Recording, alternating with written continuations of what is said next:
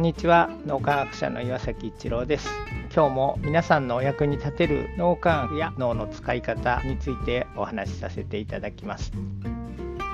千本薩長さんの千に一つの奇跡をつかめっていう新刊のお話ちょっとさせていただこうと思います。稲森和夫さんが第二電電立ち上げてその時に千本さんが電電公社今の NTT の社員さんだった時に日本人っていうのは電話料金世界でももうアメリカとかの何十倍っていう電話料金を払って電話を使ってるっていう状態をなんとか打開したい。全然もう日本が世界に太刀打ちできなくなってしまうから何としても電電公社に対抗できる会社を作ろうっていうことで新しい通信事業の会社を立ち上げるということを考えられていたのを稲森和夫さんにお話しされて稲森さんがそれは大切な事業だからやろうということで一緒に創業されたそうです。でその時の稲森さんのお話は動機善なりや指針なかりしかやろうっていうその動機が善で自分が得しようとかいい格好しようとかそういう指針は本当にないのかとということを自分自身に半年間毎日毎日問いかけて動機が善で指針がないというのを確認して創業を始めたというお話は稲森さんのお話によく出てくるのでそこのところは知っていたんですけどじゃあ実際にその動機善なりや指針なかりしかっていうのは現場でどんな風に展開されていったのかっていうことをこの千本さんが書いてくださってるので非常にこう感動する本です。ちょっとだけネタバレになりますがお話しするとですね新しく第二電電を立ち上げていく中で NTT は普通に東京に電話しようとすると03ってかければそのまま東京に電話できるんですけど他の新会社は第二電電で言うと例えば0077って最初にダイヤルしてから03ってやらないと第二電電の回線に入っていかないとかいろいろ不利な条件があってルーターみたいなものを開発して0077ってかけてくれる機器を作って最初はそれを販売していたらしいんですが全然売れていかない。それが売れないと自動的に第二電電の回線を使ってもらう機械なのでせっかく開発したにもかかわらずなかなか広まっていかないということで稲森さんに伝えると稲森さんがじゃあただで配ろうっていうふうに言うんだそうです。千本さんは開発費にすごいお金かかってるのにそんなただで配るなんてこの人は経営が分かってるんだろうかみたいに思ったらしいんです。ただで配っていく中でさすが稲森さんって思ったのはみんなが使ってくれるようになるので通信事業費で開発費を十分賄えるくらいの利益が出始めたと。それからですね一軒一軒ご家庭を回って第二電電の社員さんがそれを取り付けるっていう人件費が発生してそれがまた利益を圧迫するということで一番安い電話回線を自動的に選んでそういうチップを電話機に入れてもらおうということで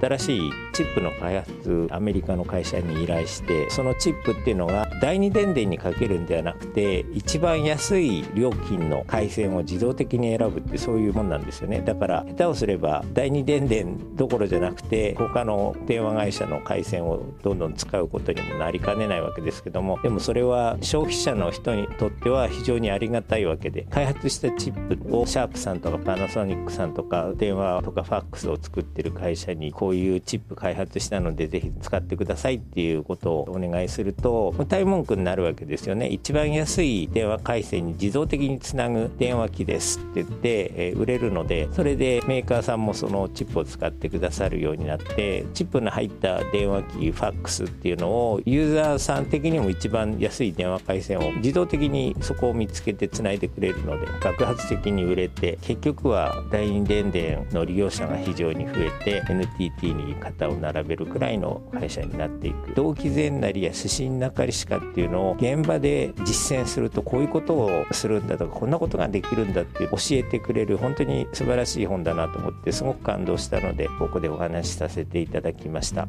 今日も何かのヒントになると嬉しく思います。ありがとうございました。この3分脳磨き気に入られた方はメルマガでも脳磨きのことを発信していますので脳磨きメルマガ検索してみてください。そちらからも脳磨きあるいは最新の脳科学のことを学んでいただくことができます。皆さんのお役に立てると嬉しく思います。今日も素晴らしい一日をお過ごしください。脳科学者の岩崎一郎でした。ありがとうございました。